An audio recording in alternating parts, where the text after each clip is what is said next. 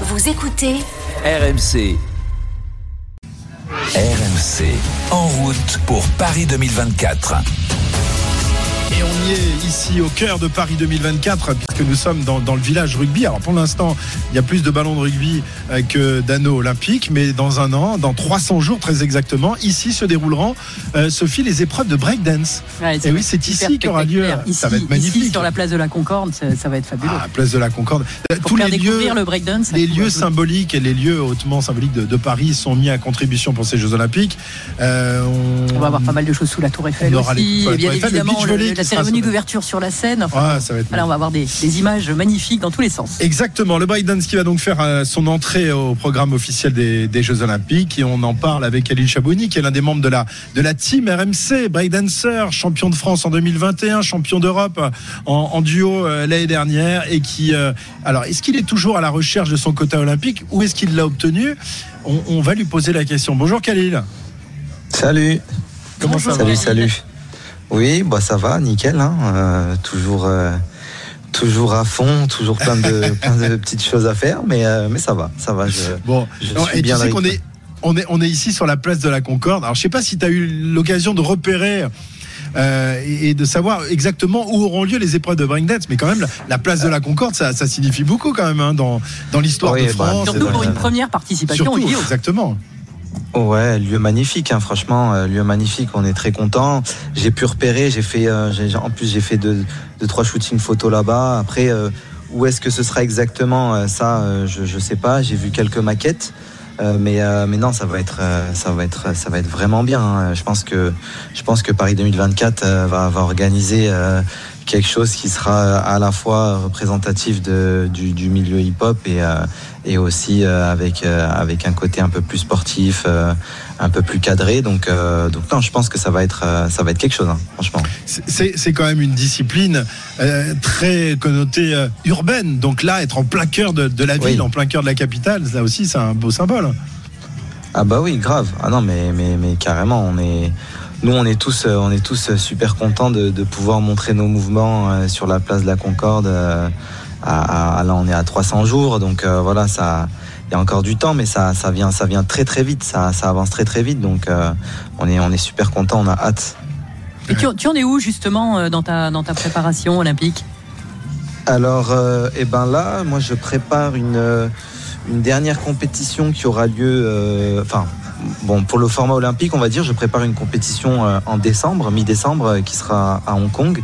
C'est ce qu'on appelle un World Series. C'est ce qui nous donne, euh, c'est ce qui nous donne des points pour justement aller chercher un. Un, un quota au TQO, donc les TQO qui sont les épreuves qui qualifient pour les Jeux Olympiques. Voilà, il y a plusieurs manières de se qualifier. Il y avait il y avait un quota à prendre aux Jeux européens qui a déjà été pris par un Français. Et, euh, et donc nous, il nous reste euh, justement un quota à prendre via les tournois de qualification olympique qu'on appelle les TQO, qui se dérouleront entre mars et juin 2024. Et, euh, et ça, ce sera à peu près euh, 40 danseurs euh, qui participeront à ces TQO euh, sous forme de trois événements, trois événements, et puis ils prendront à la fin le top 10. Voilà, donc moi j'en suis à, je suis là pour l'instant, je suis qualifié pour ces TQO, mais euh, mais ça peut encore bouger, ça peut encore bouger parce qu'il reste des événements en Asie, euh, voilà, donc euh, ça peut encore bouger, mais mais on, je reste La qualification, elle se fait en fonction de ton ranking mondial, c'est ça? Elle se fait en fonction, elle peut se faire en fonction de ton ranking mondial ou en fonction aussi de, de certaines performances. Par Dans les exemple, championnats du euh, monde, dans les trucs comme ça. Voilà, Ouais. au championnat du monde, il prenait, euh, il prenait le top 8. euh, le top 8 allait directement au TQO. Moi, j'ai fini 11e, donc je suis vraiment pas Ah passé ouais. loin de prendre un quota d'entrée direct. Mais, euh, mais après, par contre, il y a effectivement euh, cette histoire de ranking, euh, voilà, où on peut être amené aussi à faire les, les TQO. Alors si, si je me trompe pas, Khalil, tu as 31 ans, hein, c'est ça? 31 ans, oui, c'est ça. ouais, ouais, donc tu fais du, du breakdance depuis, euh, depuis une quinzaine d'années, une vingtaine d'années. Depuis 20 ans, ouais. Depuis oui, oui, 20 depuis ans. Alors, est-ce que, tu ouais, j'ai imaginais commencé. quand tu étais tout petit, est-ce que justement tu avais euh, dans ta tête, à ce moment-là, dans un petit coin de ta tête, euh, l'idée qu'un jour tu pourrais peut-être participer aux Jeux Olympiques? Ou est-ce que c'était très très loin euh, de tes pensées à ce moment-là? Alors sincèrement, c'était loin de mes pensées. J'ai jamais, j'ai jamais grandi avec l'idée que je ferais un jour euh, les Jeux Olympiques et en tout cas encore moins en breakdance. Mais franchement, bah du coup c'est c'est un, c'est vraiment une belle surprise de, de, pouvoir, de pouvoir participer à tout ça et de, et de, et de participer à cette aventure. Moi, j'ai pas grandi avec ça, donc c'est vraiment que du plus. Euh, et, je suis super content euh, d'en faire partie. Et puis c'est tout nouveau aussi pour nous. Il y, a, beaucoup de choses qui sont nouvelles et on apprend un petit peu euh, à découvrir le monde du sport de l'intérieur et pas de l'extérieur. Et, franchement, c'est super, super. on a, on a, un accompagnement, on a un accompagnement incroyable maintenant à l'INSEP. Voilà, tu côtoies de plus en plus effectivement de, de sportifs. Mais alors justement, j'ai envie de rebondir sur ce que tu viens de dire parce qu'on t'a vu aussi faire des clips. oui. Donc, est-ce que justement aujourd'hui, tu te considères plus comme un, comme un artiste ou comme un sportif? Franchement, la question, elle est, elle est hyper difficile. tu peux dire les deux aussi. Elle est très pertinente, hein, mais elle est très difficile. Ben, en fait, honnêtement, euh, on est un peu. Euh, enfin, moi, je me considère des deux. En fait, je suis à la fois artiste et à la fois euh, sportif, athlète, parce que je m'entraîne comme un sportif, comme un athlète mais j'ai un petit peu, si je puis dire, la gamberge d'un artiste parce que bah, je suis toujours obligé de créer des mouvements. Euh, voilà, la, la, la, danse, ça reste quand même, euh, on a des critères, mais ça reste quand même subjectif aussi. Euh, donc, donc, je me considère quand même comme un artiste parce que parce que voilà, je peux pas, je peux pas nier le fait que c'est une culture, que c'est une danse et que et qu'on est dans la création. On est, on est dans la création, on est dans le mouvement, on est dans le, dans le corps, on est dans le moment présent. Euh, il y a des règles, mais après, par contre, effectivement, au quotidien, je me considère quand même comme un athlète parce que je m'entraîne euh, exactement euh, comme un athlète, quoi, comme un, comme un sportif de haut niveau. Et, comment ça se passe, ça se passe à l'INSEP? Est-ce que les, les, les, autres athlètes que tu rencontres t'appellent B-Boy Khalil ou alors Khalil Chabouni Parce que là aussi, tu as une identité de sportif, une identité d'artiste quelque part. Bien sûr.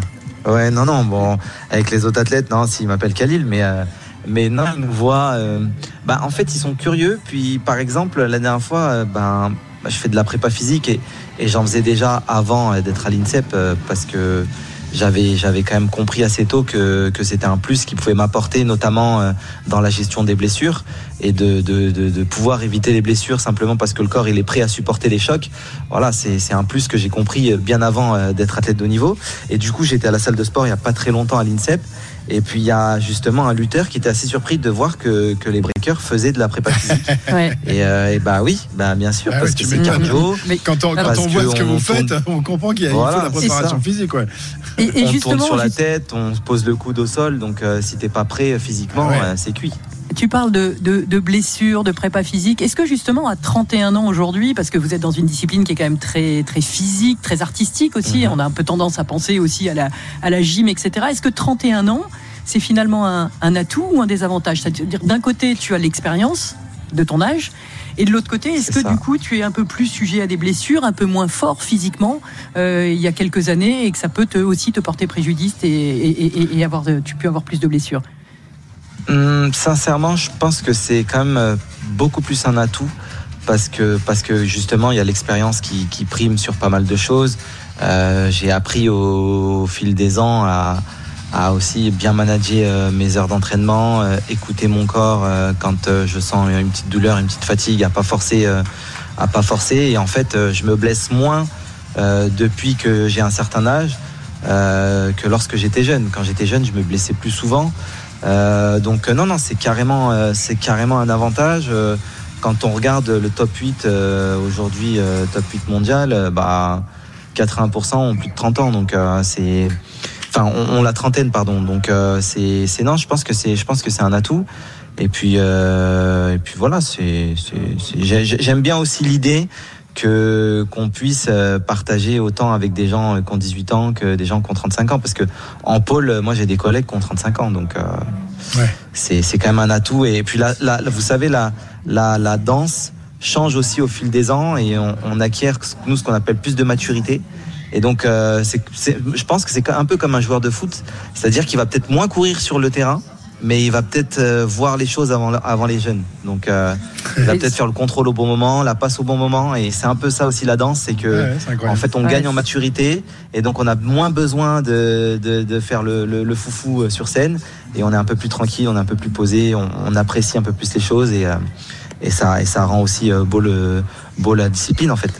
Moi je, moi, je trouve ça top parce qu'on apprend plein de choses sur ta, sur ta discipline et t'en es un, un superbe ambassadeur. Et d'ailleurs, là, je suis en ce moment sur ta, sur ton, ta page Insta, Instagram, Mhm. et euh, je lis que tu es en deuxième année d'études de médecine. Oui, C'est ça. Bah ouais, je, Quand on sait la, la difficulté à Ah concilier ouais, donc les t'as- deux. donc tu as réussi à, à passer le concours de, de la fin de première année, ce qui est quand même le plus dur hein, Ouais. euh, pour devenir Ouais. médecin normalement. hein. C'est ça. Ben, en fait, j'avais mis, euh, ça c'était en 21, 2021, 2022, j'avais mis un peu, euh, on va dire, la carrière de côté pendant à peu près huit mois. Le temps justement de, de, de, de reprendre mes études et de, de faire cette première année de médecine. Ce concours que, que j'ai passé et que j'ai eu du premier coup. Euh, ben, Wow. en fait, je- ben, j'ai mis, en fait, euh, j'ai vraiment mis l'esprit. euh, L'esprit breakdance, euh, j'ai vraiment copié un petit peu cet esprit-là dans mes études et euh, c'est-à-dire que en fait, ben nous, on est déjà assez autodidacte dans la discipline, même si aujourd'hui on a des entraîneurs, des coachs, mais ils nous apprennent pas des mouvements. C'est plutôt du conseil. euh, voilà, c'est c'est plutôt euh, de la discussion. C'est surtout de la discussion. Et on, on nous montre plus des mouvements. Et en fait, euh, ce qui s'est passé, c'est qu'en première année de médecine, j'ai vraiment été euh, celui qui lâche rien, en fait, qui lâche rien et, et qui, qui continue euh, malgré qu'il qui comprend pas de suite l'exercice. Et ben, et ben, il continue, il continue, il continue. Après, je sais que, que j'ai- des facilités à, à mémoriser facilement les choses. Ça, ça m'a beaucoup aidé. Mais, mais par contre, ce, ce- ce- cette compétence de tomber et de se relever tout le temps est chose que dans le break on apprend très rapidement parce qu'on tombe beaucoup plus qu'on réussit. Euh, ben, en fait, euh, quand on le met n'importe où, euh, ça fonctionne. Tu vas prendre une année sabbatique là pour mieux préparer les jeux ou? Euh, ouais, là j'ai une année qui est beaucoup plus light. Ouais, effectivement, euh, j'ai en fait je fais une deuxième deuxième année, euh, mais j'ai déjà validé euh, 80% euh, de ce que m'avait demandé euh, l'université de Paris Cité. Donc ce qui fait que euh, j'ai euh, une une UE euh, à valider, donc une matière à valider cette année. euh, donc ce qui est beaucoup plus light. C'est vraiment une année tranquille. Je je, je, veux pas Ouais. non plus tout lâcher parce que je pense que c'est, ça va être très dur après de, de se remettre dans les études. Mais par contre, Alors, malheureusement, la, la ligne, la ligne est en train de couper. On t'entend plus trop, euh, Khalil. On- un, un tout petit peu. Ouais, là, ça Entendez, là mieux. Ouais, ça y est, on t'entend. ça va On mieux. Ouais. Ouais. non, ouais, désolé. Je disais justement, oui, que, que ça va être une année beaucoup plus euh, light pour moi et que j'ai, qu'une seule matière à valider cette année. Que l'année dernière, euh, j'ai, quand même euh, validé beaucoup de choses, ce qui me permet d'être, euh, d'être à l'aise pour pouvoir me concentrer euh, sur le projet olympique. Eh bien, très bien. Après, après B-Boy Khalil, ce sera Docteur Chabouni dans quelques, as- dans quelques années. Ça- Ça, Exactement. ça sonne bien aussi, hein. Ça sonne pas mal aussi, Khalil, Ouais, hein, ça. oh. Hein Ah bah, bah, tant mieux, mais je suis content, je suis content de l'apprendre. Merci en tout Bravo. cas. Merci. Et c'est toujours un plaisir de, Merci. Ouais. de converser avec toi. Euh, on sent que le, le mec, il a, il a du bulbe hein, quand même. hein. Ouais, Ah, non seulement athlète, euh, musicien, euh, artiste et, et- et étudiant modèle. Bravo Khalil, bravo pour, euh, pour Merci, cette, euh, merci. pour cette très belle bonne carrière. chance hein, C'était- pour, le, pour cette année olympique. On espère te voir à la Concorde dans, dans quelques mois. J'espère aussi. De toute Merci façon, il y beaucoup. sera. Je vais tout faire pour. Merci Khalil Chabouli, merci beaucoup d'avoir Merci. été avec nous. Au revoir. Prendre tes nouvelles revoir. régulièrement évidemment avant ces, Jeux bien. Olympiques qui débuteront dans 300 jours euh, à quelques pas d'ici. La cérémonie d'ouverture sur la scène, tu le disais. Donc pour les épreuves euh, de, de breakdance qui se dérouleront, je crois, le, le 9 et le 10 août. euh, À la fin, les deux 2024. derniers jours des JO. Les deux derniers jours, ouais. ce sera magnifique. RMC, intégrale Coupe du Monde de rugby. Christophe Cessieux. En direct de la place de la Concorde, le village rugby consacré à cette euh, Coupe du Monde. Les premiers matchs euh, bah, débuteront dans, dans moins d'une demi-heure maintenant avec euh, notamment cette rencontre entre l'Argentine et, et le Chili. On en parlera dans, dans quelques instants. Nous sommes toujours dans notre magazine olympique avec Sophie Camoun euh, qui a quelques Jeux olympiques à son actif. En tant, en tant qu'athlète, Oui, mais ça, ça me, ça me vieillit d'un coup là. hein. les années 80. Bah, Ah ouais L'année prochaine, ça fera 40 ans Oh, depuis que j'ai fait les jeux. Oh, Alors, je les ai faits, j'avais 8 ans, hein, j'étais très précoce. je veux dire. Ah oui, bien sûr. Très bien. On a évoqué euh, le breakdance il y a quelques instants. On va maintenant s'intéresser à une autre discipline euh, qui, euh, bah, aura les, feux des projecteurs, évidemment, dans quelques mois à, Paris. Cette, discipline, c'est le beach volley. Avec ce week-end à Paris, eh bien, à Roland-Garros, euh, eh bien, une épreuve qui s'appelle le Beach Volley Tour et qui rassemble évidemment l'élite de cette, discipline. Il y a, il y a plusieurs paires françaises. Alors, on sait qu'à Roland-Garros, on, on s'ouvre un peu à autre chose qu'au tennis. Euh, Il y avait, euh, on s'en souvient, il y, a, il y a quelques mois, une des, un des matchs de la finale de, de Betclic Elite entre Boulogne, Levallois et Monaco. Et donc aujourd'hui, eh bien, on a transformé euh, la terre battue en, en sable. Et Léna Marjac a passé euh, sa soirée hier soir sur le cours Philippe Chatrier pour nous parler de cette discipline. Sur le terrain, la paire française Julien Linel et Rémi Bassereau. Pour les encourager, seulement quelques centaines de spectateurs. Moi, je m'attendais à un peu plus de monde et à un peu plus d'ambiance, mais bah, ça fait plaisir aussi d'être plus, euh, plus convivial. Bah, ça, ça joue plutôt pas mal, c'est cool. Ouais. Ouais, c'est sympa, franchement, il y a une bonne ambiance, surtout quand les Français y jouent. Donc c'est sympa, ouais. L'ambiance elle est bonne, il y a un bon speaker euh, qui met un peu le feu dans le stade, donc euh, voilà, on essaye de jouer le jeu. Une partie du public découvre le beach volley, un sport encore assez méconnu en France. Ouais, c'est vrai qu'on connaît pas trop ce sport et euh, il y a une super ambiance, en plus c'est sympa au châtrier, ça change, donc euh, voilà. Très belle journée. Euh, ouais, on trouve ça sympa. On comprend pas trop les règles encore, mais on essaye euh, de suivre.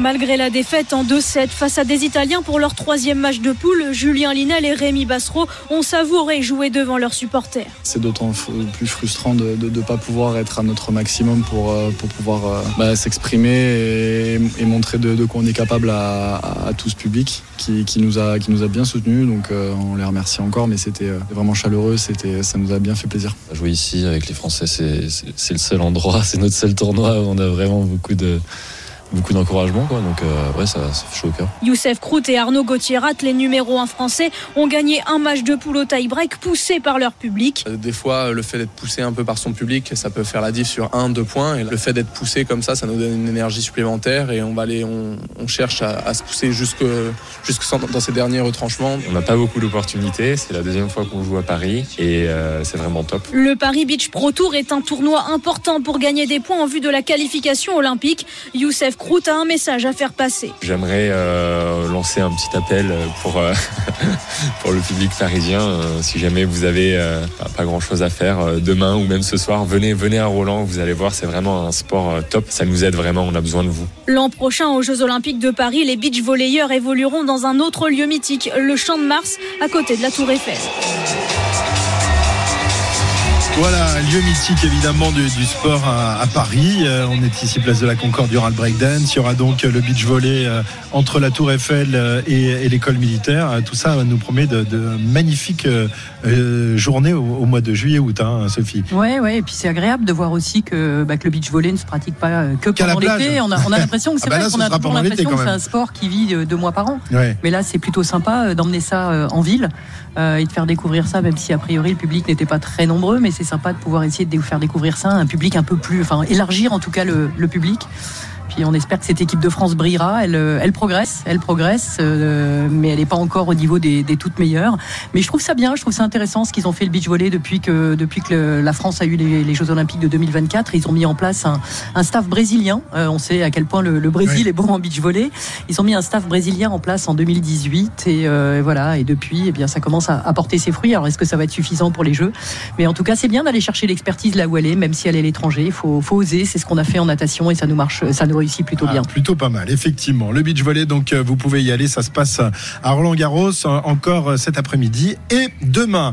On va accueillir maintenant Arnaud Valadon qui va nous euh, dévoiler le reste de l'actualité olympique. Salut Arnaud. Salut Christophe, salut, Sophie, salut à tous. Alors Arnaud, on va commencer par euh, cette nouvelle concernant euh, les athlètes russes euh, qui seront finalement bien présents à Paris. En tous les cas, en ce qui concerne les Jeux paralympiques. hein. C'est ça, c'est acté. Le comité international qui est différent du CIO, hein, c'est le CIP, le comité comité international paralympique, s'est réuni hier et a voté pour la réintégration des para-athlètes russes qui pourront donc participer de manière individuelle et surtout sous bannière neutre aux Jeux paralympiques de Paris 2024. Le détail du vote, 90 votes pour, 56 contre et 6 abstentions. Le sort des Biélorusses sera étudié ultérieurement. Évidemment, cette décision fait parler des pressions, voire des manipulations. C'est ce que dénonce Marie-Amélie Le Fur. Elle est la présidente du comité paralympique français. Nous avons une annexion de certaines parties de l'Ukraine, la Russie qui revendique et qui souhaite un changement de nationalité sur des athlètes ukrainiens. Il y a vraiment des faits de manipulation qui ont été avérés dans le champ sportif et dont on ne peut pas se prévenir malheureusement avec la bannière neutre. On va pas le cacher, il y a eu une pression qui a été faite de la part des deux comités, russes et biélorusses, sur certains comités paralympiques, des échanges, des appels, des mails. Malheureusement, voilà, nous n'avions pas tous la même vision des faits. Et l'autre Ouais, ouais, ouais, vas-y. Non, non, mais vas-y, Christophe, non, non. Non, non, je voulais faire réagir, Sophie, la, la, prise de parole de Marie-Amélie Le, Fur, qui est la présidente du, comité paralympique, euh, qui, on l'a bien compris, euh, n'est pas vraiment euh, ravie des, des, de la décision d'intégrer les athlètes russes ouais, aux Jeux paralympiques, Sophie. C'est extrêmement délicat, en fait. C'est extrêmement délicat, mais moi, je trouve que les, les sportifs sont trop souvent victimes de décisions politiques et ils servent trop souvent de d'outils de, de, de, de, chantage, de, de propagande. Euh, et depuis toujours, hein, pour faire briller un pays, moi je me souviens à l'époque, en 1984, euh, il y avait le boycott déjà des pays de l'Est. Je me souviens de ces Allemandes de l'Est qui ont, euh, on a mis des centaines de filles en danger au niveau de leur santé, à les doper parce que c'était un dopage étatique, parce qu'il fallait montrer que l'Allemagne de l'Est à l'époque était le pays qui était supérieur à tous les autres pays, à tous les autres pays au monde. Enfin, je trouve que trop souvent on utilise les athlètes ouais, pour, pour faire du pour faire du, du chantage ou de la propagande. Et moi ça me, ah, ça le, me dérange. Et, les et Jeux je connais bien euh, sont un domaine politique. Ouais, c'est une ouais, partie de la politique ben, euh, je sais bien je sais bien. Par mais est-ce que les athlètes doivent être, doivent être victimes de ça aussi? Ouais, c'est à mais- dire que je mais- connais bien une fille qui s'appelle Anastasia Kirpichnikova euh, qui d'ailleurs s'est fait naturaliser française cette année pour pouvoir participer aux Jeux Olympiques. Je veux dire elle est russe. Euh, elle s'entraîne avec Philippe Lucas euh, à Martigues. Euh, non seulement elle a la douleur d'avoir ses parents qui sont dans un pays qui est en guerre qu'elle n'a pas vu depuis des années et en plus elle s'entraîne et elle s'entraîne depuis des années en- en- sans savoir si elle va faire une compétition internationale. Alors- ça fait trois ans que ça dure. À un moment donné c'est leur métier aussi. Ouais, c'est leur métier mais ils quand en il y a, vivent. quand euh, ce que disait euh, dénoncer Marie-Amélie Le Fur, c'est aussi ces athlètes euh, qui étaient ukrainiens, qui ont donc été annexés par par la Russie et qui aujourd'hui, sous pression de, de, de- du comité olympique euh, russe, euh, leur font changer de nationalité pour les faire participer aux Jeux, mais sous le, sous le, le- le- le drapeau euh, le drapeau russe. Il y a, il y a des choses des, des deux côtés. Oui, oui, oui, il y a des choses des deux côtés. C'est en ça que c'est extrêmement compliqué à gérer. Mais moi, je pars du principe que euh, c'est peut-être utopique, hein, mais je pars du principe que s'il y a quelque chose qui peut, quelque chose qui peut permettre de, de, de, de, de créer un minimum de lien entre les nations, c'est même en temps de guerre, Ouais. c'est quand même le sport. Voilà, euh, et c'est peut-être un rôle, un joli rôle qu'on pourrait lui confier. Et les Jeux Olympiques et le sport, c'est voilà, c'est juste le, pour moi le symbole de l'universalité entre les peuples. Après, euh, je dis, c'est peut-être euh, c'est une vision personnelle. C'est un peu utopique tout ça. c'est un peu utopique, mais, Mais bon, bon, il voilà. Pourquoi faire toujours trinquer les athlètes? Voilà. Et je pense que, euh, alors c'est peut-être. C'est peut-être une vision d'athlète de haut niveau, mais euh, je peux même pas dire ça puisque ma Marie-Amélie Le Fur a été euh, une, une immense athlète. Euh, voilà, mais Ah, c'est des, On- on- avis tout à fait personnels. hein. Là, on est. euh, Exactement, exactement. Mais euh, voilà, on a connu les boycotts, on a connu le dommage étatique, on a connu trop de choses qui font qu'à un moment donné, les athlètes sont toujours euh, victimes de la politique et, et c'est un peu, c'est un peu difficile, c'est un peu douloureux. Arnaud, on va s'intéresser maintenant à l'autre polémique de la se- semaine. Elle concerne le port du voile pour les athlètes français aux Jeux Olympiques. Oui, dimanche dernier sur le plateau de France 3, Amélie Oudéa-Castera avait indiqué que les représentants des délégations françaises ne porteront pas le voile pour les Jeux au nom du principe de la laïcité. La ministre des Sports et des Jeux Olympiques et Paralympiques a été reprise de volée par l'ONU, l'Organisation des Nations Unies. Trois jours après les propos de la ministre, c'est le Haut Commissariat aux droits de l'homme qui a rétorqué que de manière générale, personne ne devrait imposer à une femme ce qu'elle doit porter ou non. La ministre dit s'appuyer sur une décision du Conseil d'État qui, en juin, avait maintenu l'interdiction du port du hijab dans le football féminin. Bon, euh, tu veux pas réagir. Sophie ne réagit pas là-dessus. Elle a, elle a choisi ses sujets. On va s'intéresser à la gym, Arnaud, avec euh, le début des championnats du monde de, gymnastique- de gymnastique artistique. Euh, ça se passe en Belgique, je crois. hein. Oui, il y aura du beau monde. L'américaine Simon Biles est même attendue pour son grand retour sur la scène internationale. Ça se passe à Anvers, donc en Flandre, en Belgique, pendant une semaine. La délégation française est forte de 12 gymnastes, hommes et femmes. Et l'un des principaux enjeux, les quotas olympiques, notamment pour les épreuves par équipe. C'est la dernière chance de qualifier Et tout se jouera demain, tout se jouera demain dimanche. La France doit terminer parmi les neuf meilleures nations qui ne sont pas encore qualifiées pour les Jeux, ce qui rend la tâche un peu moins dure. Kevin Rabot, le directeur technique national, s'est exprimé au micro de Morgan Maury. On est mieux, euh, les notes de difficulté ont augmenté, mais c'est surtout la qualité d'exécution chez les garçons là qui, euh, qui euh, s'est encore améliorée. Effectivement, ça nous permet de retrouver un petit peu le, sourire, de nous mettre en confiance et euh, de nous dire que et de prouver à tout le monde, parce que nous on le sait, que la qualification est jouable et c'est euh, tout ce que l'on tout ce que l'on prépare depuis de longs mois et cette euh, cette équipe est belle, engagée et on a une très belle dynamique qui se confirmera là encore en vert. Voilà, c'est euh, championnat du monde de gymnastique artistique pendant une semaine à Anvers en, Belgique. Euh, du côté de la Fédération française d'escrime, Christophe et Sophie, il y a du rififi en coulisses. À moins d'un an des Jeux, son désormais ex-président Bruno Garès a démissionné pour raison personnelle cette semaine. Brigitte Saint-Bonnet assure l'intérim en attendant l'élection d'un successeur d'ici à trois mois. Les raisons de ce changement ne sont pas totalement claires, mais il y a euh, quelques jours, des entraîneurs ont été remis en question, des entraîneurs de l'équipe de France. C'est le cas de Hugo Bry chez les épéistes hommes, chez les fleurettistes femmes. L'entraîneur Lionel Plumnaille a démissionné cet été, cet été après les mondiaux de Milan. Et si on remonte même à janvier, c'est la DTN euh, qui était partie. Alors que l'escrime est un traditionnel pourvoyeur de médailles aux Jeux Olympiques, les signaux ne sont pas vraiment très bons à moins d'un an. Effectivement, et on essaiera de, nous s'entretenir avec la, nouvelle présidente de la Fédération française d'escrime demain dans ce mag olympique. Des nouvelles de, Kevin Mayer, euh, mon cher Arnaud. On l'avait quitté sur un forfait au, au mondiaux de, Budapest, Budapest avec euh, euh, des problèmes au tendon d'Achille. Où en est-il aujourd'hui? Ça va mieux, ça va mieux. Il avait abandonné après deux épreuves à, Budapest. Le décathlonien va mieux, même s'il n'a pas encore repris totalement euh, la compétition et même le chemin de l'entraînement à 100%. Mais le moral est là. Mayer, qui n'est pas encore qualifié par les Jeux, devra réaliser les minima, donc il devra euh, concourir et faire un autre décathlon d'ici là. Mais c'est pas une situation euh, qu'il ne, connaît pas. C'est même une situation identique à celle d'il y a quatre ans, avant les Jeux Olympiques de Tokyo. Il n'avait pas terminé le décathlon aux Mondiaux de Doha en 2019, donc il avait dû ensuite aller chercher son ticket. Et bien fort de cette expérience, le recordman du monde est confiant et il l'a dit au micro de Léna Marjac. J'avais mal au tendon d'Achille comme en 2019. J'étais parti euh, très blessé. J'avais mis six mois à me remettre. Dès que j'ai senti la douleur évoluer euh, au bout de deux épreuves, j'ai su que ça allait être la même chose. Je voulais pas avoir de dette pour Paris et clairement, je me sens beaucoup mieux parce que j'ai fait une grosse rééducation déjà. Je me suis pas donné de vacances tout simplement. hein. J'ai repris directement. Quand on a le temps, c'est beaucoup plus facile. Ça va. J'ai pas repris l'athlé bien sûr parce que je fais une pause, mais euh, je suis en grosse préparation physique là. Voilà, euh, Kevin Mayer, on espère. Parce qu'il y a une année de moins là. Ouais. On parlait de 2019, mais avec le report des JO, il avait quand même toute l'année 2020 encore pour, euh, pour s'entraîner. Là, le compte à rebours est enclenché. Exactement, donc il faut qu'il se qualifie déjà pour les Jeux et on comptera ensuite pour lui pour aller décrocher euh, les quelques médailles euh, attendues, espérées évidemment pour l'athlétisme français. Merci, merci beaucoup euh, Arnaud. Merci. Merci, merci à vous. Vous avez été parfait. Vous avez été parfait, mon cher Arnaud. À bientôt Arnaud. Euh, merci Sophie également de m'avoir accompagné. Terminé pour notre magazine olympique. Tu reviens la semaine prochaine? Bah, écoute, euh, normalement, oui. Ouais. Oui, oui. T'es ici toujours à la Concorde. Ah, je sais pas, on verra. On, cho- On verra. on choisit. On va, on va dans tous les beaux coins de Paris. Tu sais, on- comme ça, je t'emmène dans je peux, les. je peux t'en conseiller quelques-uns. Ah, j'imagine, mais c'était surtout les, des endroits de nuit que tu connais.